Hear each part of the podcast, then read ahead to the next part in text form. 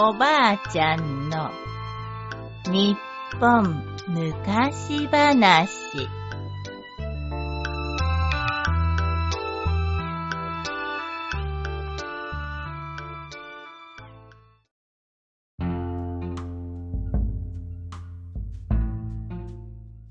北風長者。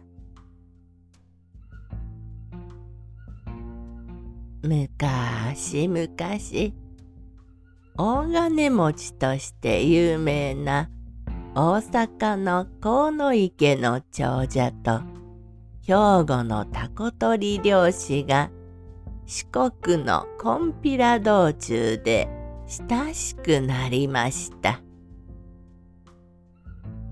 あれこれと話をするうちに河池の長者が尋ねました。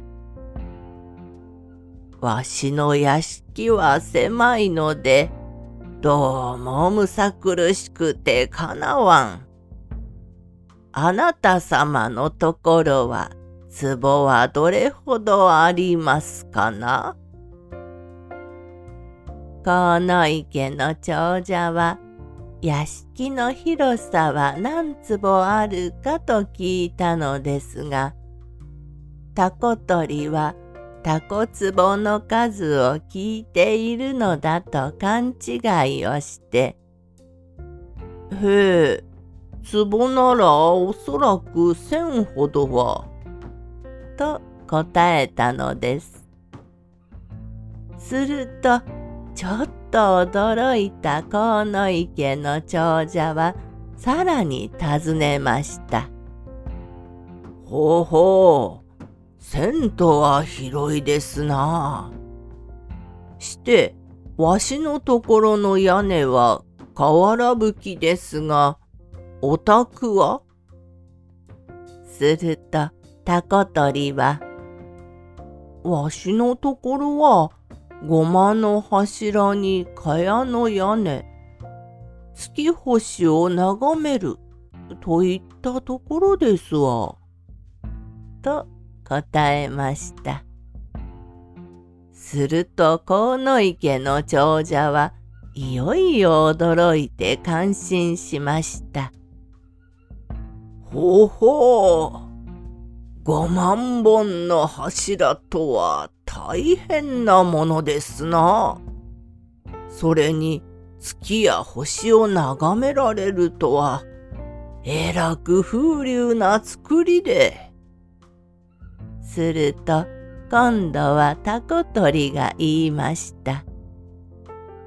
わしの家に息子はあるが、釣り合うた嫁がなくて困っとります。タコ取りは自分の家は貧乏なので来てくれる嫁がいないと言ったのですが、またまた河野池の長者は勘違いです。確かに、それほどの家柄なら、なかなか釣り合うた者はいないでしょうな。しかし幸い、うちには娘があります。よろしければわしの娘を嫁にもろうてくださいな。これにはタコ取りもびっくりです。さらに河野池の長者はタコ取りに言いました。後でうちの番頭を伺わせますので、あなた様のお名前を教えてくだされ。この時タコ取りは河野池の長者がえらい勘違いをしていると気がつきましたが今さら自分が貧しい漁師だとは言えません。そこでタコ取りは口から出まかせにわしは北風です。と答えたのです。こうして二人はこんぴら参りを済ませて別れました。さて、大阪に戻った河野池の長者は番頭に命じました。兵庫にいる北風という名の網元を見てきてくれ。はい。そして兵庫に出かけた番頭は海の近くの町で出会った人に尋ねました。あの、北風さんのお宅をご存じないでしょうか？北風？聞かれた人は一瞬首をかしげましたが、尋ねているのが北風の吹き荒れる漁師町のことだと思って答えました。ああ、北風なら漁師の道具を人それ干してあるからすぐにわかるでしょう。それを聞いた番頭は町の人でも知っているくらいだからこれはよほどの網元だと思ってこれならわざわざ行くこともあるまい。と河池の長者に報告したのです。北風さんはとても大きな網元でした。そうか。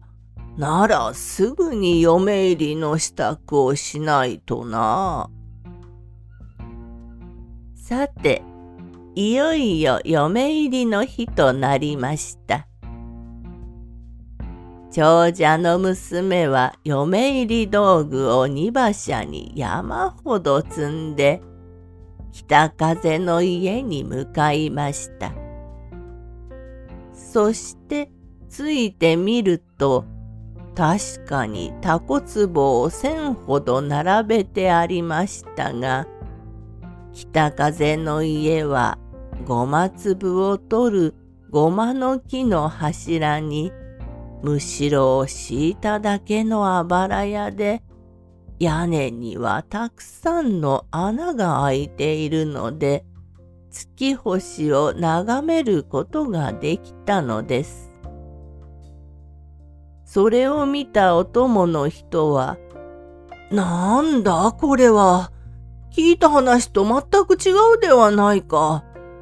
お嬢様すぐに嫁入りをやめましょう。と娘に言いましたが、娘は首を横に振って、いいえ、この縁談はお父様が持ってきたものです。ここに嫁ぐのが私の持って生まれたご縁なのでしょう。と、そのままタコ取りの家に嫁入りをしたのです。その後、タコ取りの家は嫁の持ってきたお金を元手に大きな船を買い、船主になって漁を始めました。そしてタコ取りは一生懸命に働いて持ち船をどんどん増やしていきました。やがて貧乏だったタコ取りは本当の長者になったのです。おしまい。